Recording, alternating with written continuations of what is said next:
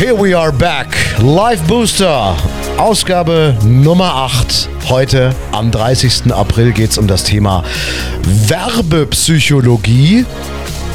Mit einem ganz konkreten Aufhänger jetzt vor dem Start in die Osterferien. Wir müssen ja alle nochmal den Supermarkt und die Taschen voll machen und einkaufen und tun.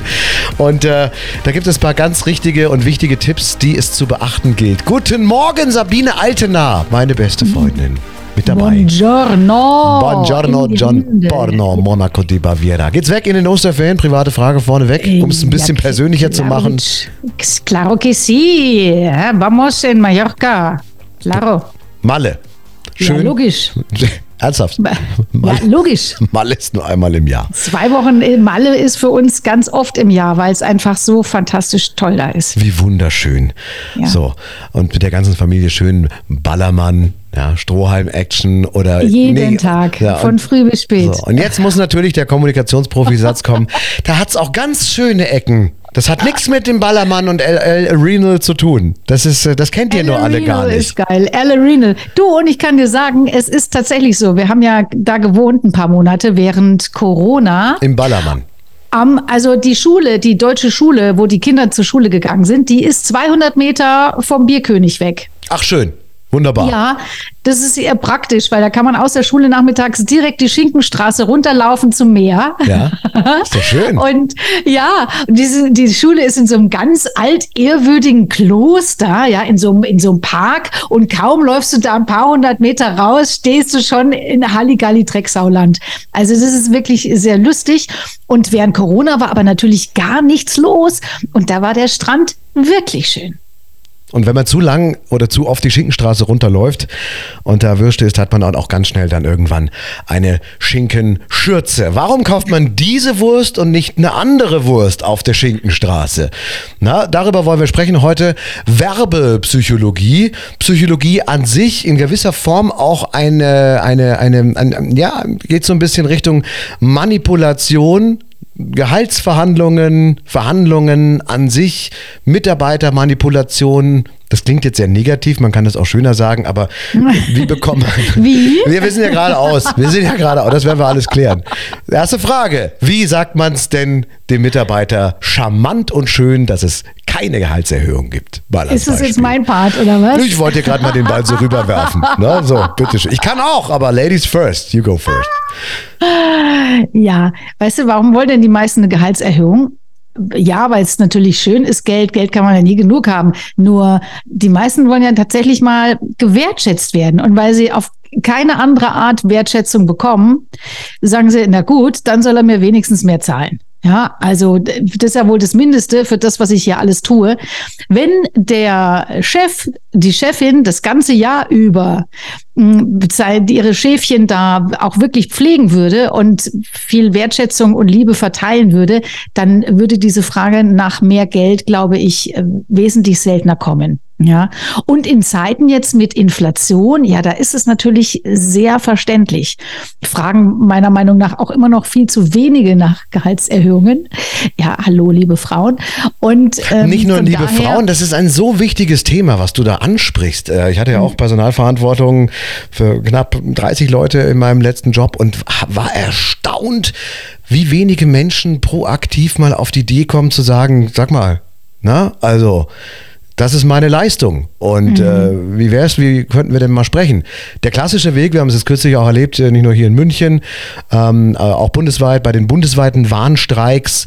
Ähm, in München gab es diese große äh, DGB, äh, Deutscher Gewerkschaftsbund, äh, Verdi, da ist, äh, waren 5000 Menschen auf dem Marienplatz aus allen Bereichen, städtische Ämter, äh, Sparkassen, das ganze Programm einmal alles durch.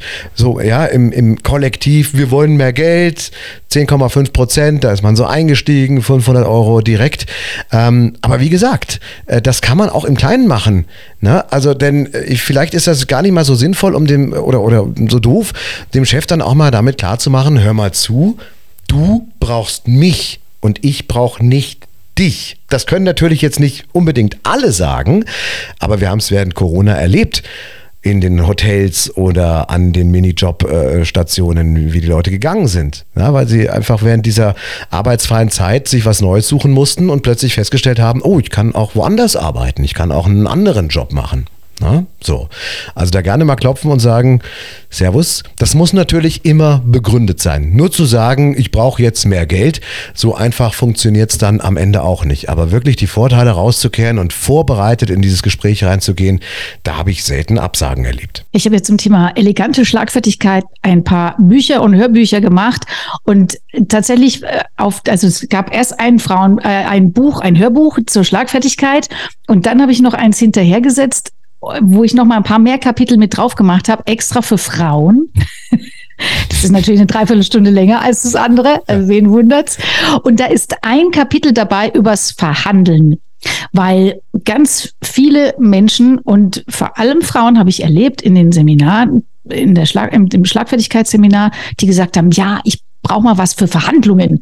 Dann sage ich, wieso brauchst du Schlagfertigkeit in Verhandlungen? Ja, da weiß ich ja nicht, was drankommt und was der sagt und so. Da muss ich ja gewappnet sein.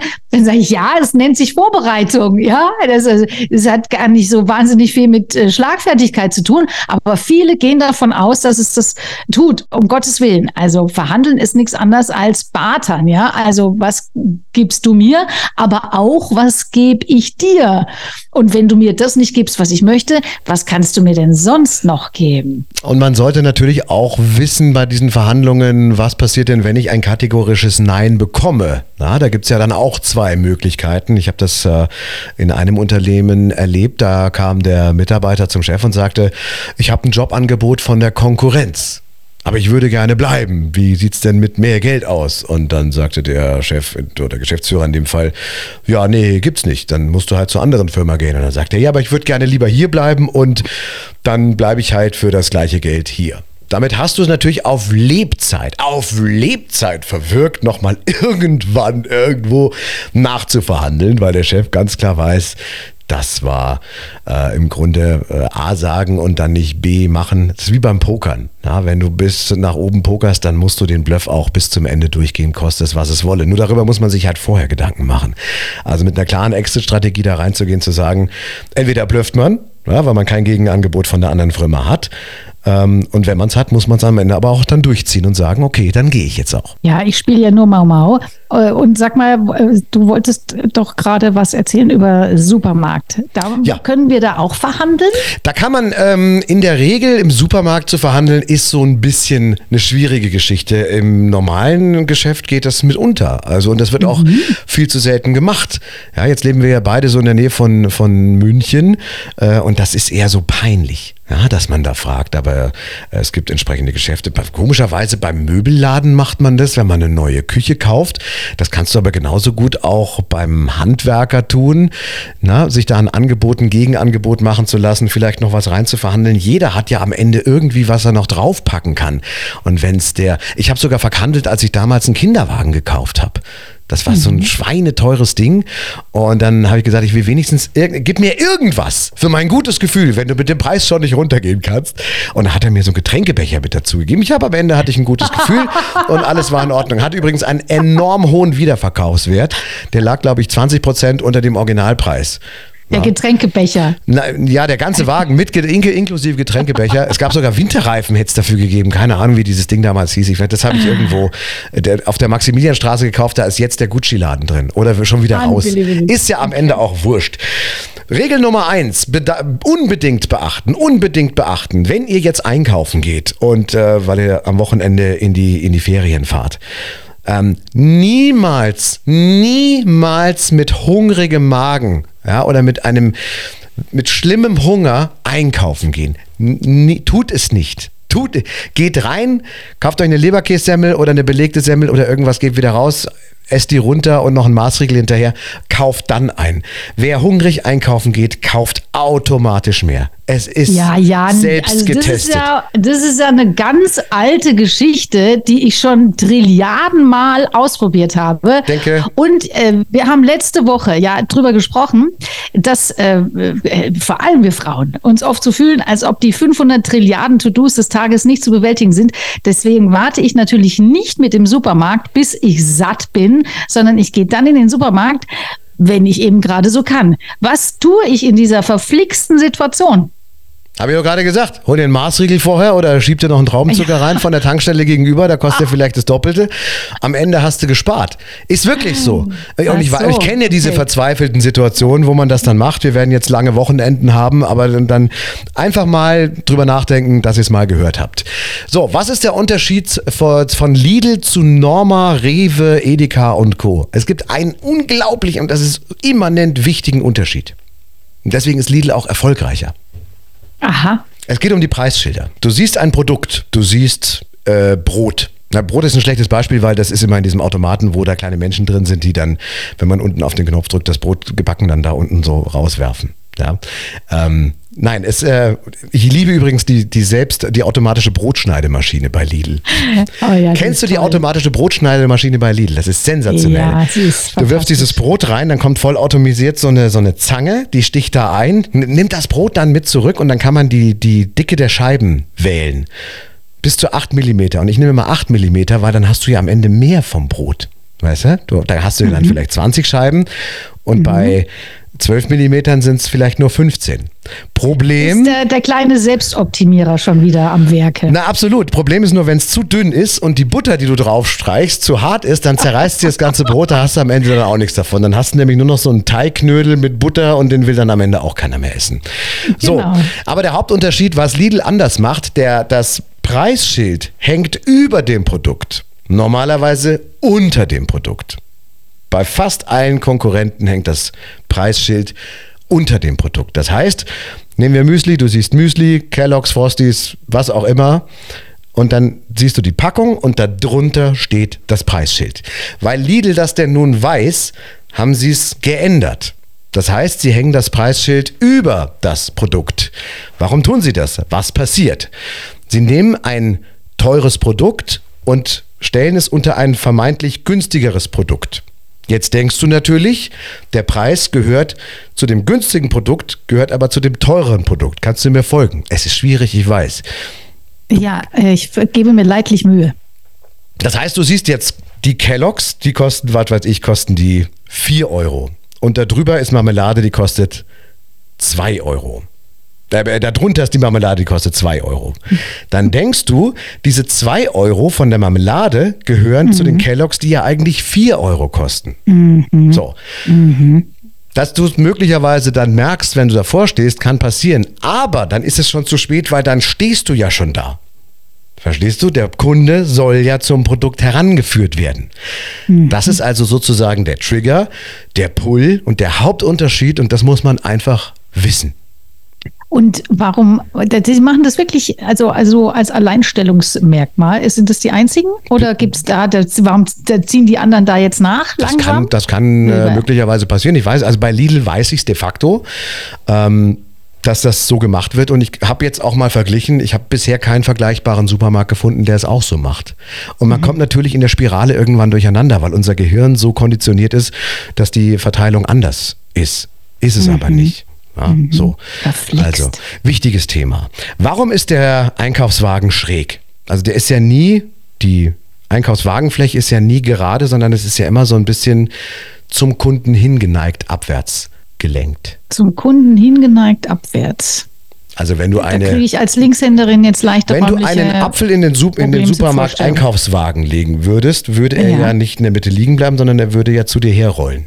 Ach ja? Noch nie aufgefallen. Ach bitte. Nee. Das ich, ich schmeiß da immer so viel auf einmal rein, weißt du? Also gut, wie auch immer. Ich räume so die Regale ab. Keine so, Frage. Ja, Bidi läuft breitarmig durch die, durch die Dinger und schiebt da rein. Also bisher dachte man ja immer, okay, das ist einfach so gemacht, damit man die Supermarktwägen besser zusammen, die Einkaufswegen besser zusammenschieben kann. Na? So, das ist mhm. irgendwie. So ist wie im Baumarkt auch. Wie im Baumarkt, genau. Im Baumarkt ist es gerade und im, aber du, wirst, du hast das schon mitbekommen, dass der, der Einkaufswagen schräg ist, oder nicht? Das kann doch nicht wahr sein. Der Einkaufswagenboden. Der Einkaufswagenboden. Boden. Ja, Bei natürlich. allen Supermärkten. In allen, weltweit. Aha, äh, äußerst spannend. Nee, habe ich nicht mitbekommen. So, das hat einen kausalen Grund. Das heißt, wenn du ein, du stell dir vor, du schiebst jetzt diesen Einkaufswagen und du legst ein Produkt in den Einkaufswagen rein Beispielsweise ein Apfel, eine Flasche oder äh, was auch immer. Dann fährst du den Wagen weiter und diese Produkte rutschen während der Fahrt, das ist jetzt mal physikalisch so, immer in deine Richtung.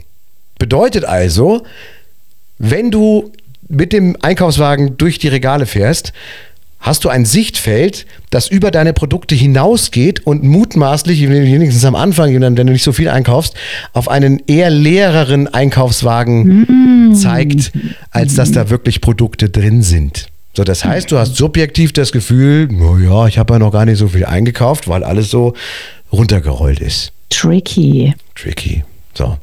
Auch das. Sag mal, woher weißt du das alles? Nummer Hast du einen Doktor in, in äh, Lebensmittel, Supermarkt? Nein, aber ich, ich, äh, ich, ich beschäftige mich mit dem Thema Werbepsychologie, weil ich es einfach extrem ähm, äh, spannend finde und weil ich mittlerweile auch so weit bin, im Supermarkt zu schauen, ähm, nicht die Preise zu vergleichen, sondern die, die ähm, die Angaben pro Liter, pro 100 Gramm, pro 1 Kilo das muss ja angegeben werden, laut EU, die mhm. wirklich viele komische, kuriose und seltsame Entscheidungen treffen, aber das ist eine großartige Entscheidung. Mhm, ja? Ich auch. Dann hast du mhm. nämlich gar nicht immer dieses, diesen Vergleich, die billigen Sachen sind unten, die teuren Sachen sind im Mittelfeld, im Sichtfeld, eher so mhm. auf der Höhe und so weiter, sondern schaust einfach drauf, was weiß ich, Käse, ein Kilo 18 Euro und der von A und P, attraktiv und preiswert, oder von Plus, prima Leben mhm. und Sparen, das sind die, die Abkürzungen dafür. So, und dann einfach das muss man vergleichen, dann hast du es am Ende dann auch. Na, ja, so. super. Ja, das mache ich auch. Das finde ich auch extrem sinnvoll. Ganz wichtig. Und, äh, und das ist mir persönlich aufgefallen und das hat mir ein Filialmarktleiter äh, äh, erklärt. Ich habe Erdnüsse gesucht, stehe an der Kasse und hatte keine Erdnüsse, weil die Chips und Co., das ist ja eher so Richtung Ende, ne? wenn du so Richtung Kasse hinkommst. Dann sage ich, hier sind Chips, Salzletten, Ringlis, Flips, na, was es alles noch so gibt, aber es gibt keine Erdnüsse. Wo sind denn die Erdnüsse? Da sagt er mir, das ist vorne beim Obst, bei den Nüssen. Ja? Wo ich sage, das macht doch überhaupt keinen Sinn. Hier ist doch Salzgebäck. Was hat das denn bei den Nüssen vorne verloren? Entweder packt sie die Nüsse mit zu den Chips und Salzgeschichten oder so. Ja, ist halt so. Lösung, du musst nochmal durch den ganzen Markt durch, bis zum Anfang. Na, wenn du in der Reihenfolge jetzt äh, Sachen kaufst. Das heißt, die Produkte sind zum Teil auch unterschiedlich verteilt. Und das wird sich jetzt noch weiter ausweiten. Also, mhm. wenn wir momentan vor einem Kühlregal stehen, hätte ich einen Supermarkt, ich würde nicht alle Käsesorten auf einen Haufen machen, sondern ich würde sie überall, ich würde überall kleine Kühlschränke in dem ganzen Laden aufstellen. Oh, aber da würdest du mich so läuft. verlieren als Kunde, Jan, weil ich hasse das. Wir haben jetzt hier den, äh, der Rewe, äh, der ist fantastisch bei uns hier in Eching, aber der äh, hat jetzt alles umgestellt. Ja, und jetzt geht die große Sucherei los. Wo ist denn eigentlich was? Weil da du ne, fährst ja innerhalb äh, äh, weniger Wochen da auf Autopilot durch und ja. suchst dir deine Sachen zusammen. Und das ist natürlich eine totale Störung, wenn dann plötzlich von A nach B kreuz über links, äh, rechts in die Brust dann die drei Käsesorten gesucht werden müssen. Drei Käse hoch. So, und äh, hast du dein Einkaufsverhalten geändert? Bist du zu einem anderen Supermarkt gefahren? Äh, äh, noch nicht, nein, aber ich war auch erst einmal da. Wirst du es in Zukunft tun? Und bin schnell wieder raus. Ähm, nein. Siehste? Also ich, ja, also vielleicht, ja, wir haben hier noch ein paar andere, weißt du. Wenn es da einfacher ist, mache ich das vielleicht. Ich befürchte fast, ich, ich gehe dann in denen, die ich nicht so gern mag, weil es einfacher ist. Glaube ich genau nicht. Glaube ich Aber genau ich nicht. Weil mein Supermarkt, ich hatte einen, einen, einen, einen Tengelmann, was, Techlement, Kennt, kennt das noch jemand? Tengelmann. ich bin ja noch die H&L-Zeit. Oder HL, kennt ihr das noch jemand? Hugo Leibrand, HL-Markt? So lange bin ich schon unterwegs, Freunde. Ähm, ich glaube, das wurde jetzt abgelöst durch Rewe Express oder solche Veranstaltungen.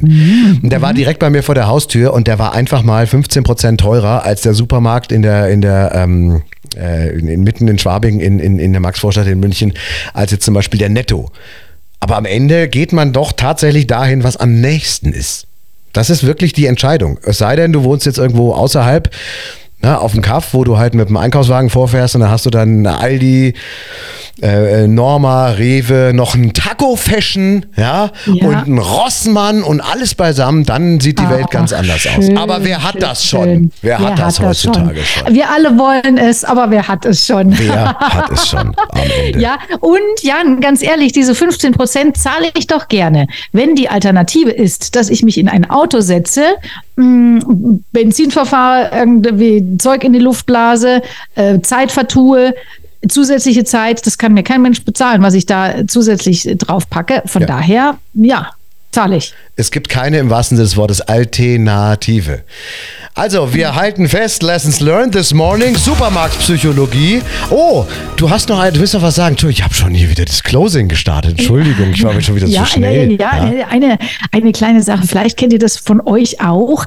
Ich kann mir oft dabei zugucken, also gegebenenfalls wohlwissend, nicht diese Dinge, die Jan heute erzählt hat, aber viel so, weiß schon, ne, so auf, auf Hand, also auf so ähm, Bauch, Brusthöhe Bauch, ja. sind ja oft die Dinge, ne, die man dann noch mitnehmen soll und was dann noch so an der Kasse, die Quengelware und, und dann auch so neue Sachen, die in so Ständern stehen, wo man eh dran vorbeifährt und so. Und ich, äh, das weiß ich schon alles. Und ich kann mir aber trotzdem dabei zugucken, ja.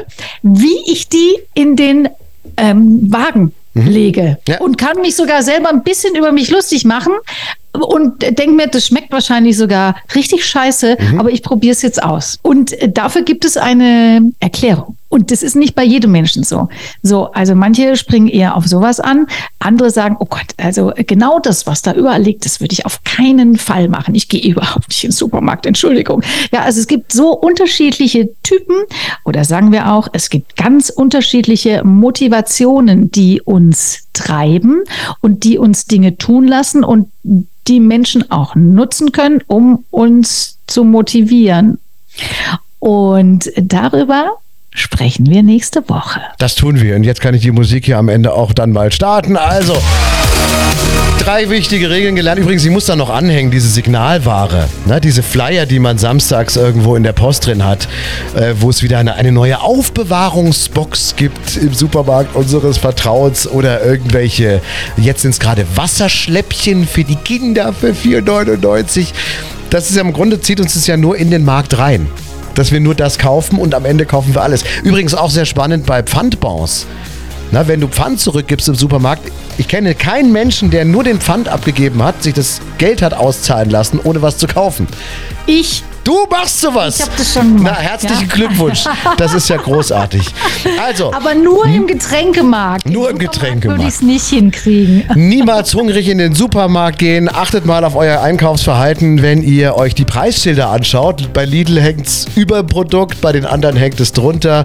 Der Einkaufswagen, die Gerüche, Signalware, alles sehr, sehr spannende Themen. Und weitere Themen haben wir natürlich auch in der nächsten Woche. Und das müssen wir jetzt wirklich mal bringen, sonst habe ich es nämlich vergessen. Ich wollte ja von meiner Begegnung mit Lanz und Precht sprechen. Ja, wie war es denn? Wo das überhaupt? Da, ja, das ist doch jetzt schon fast wieder zwei Wochen her. Es war unglaublich.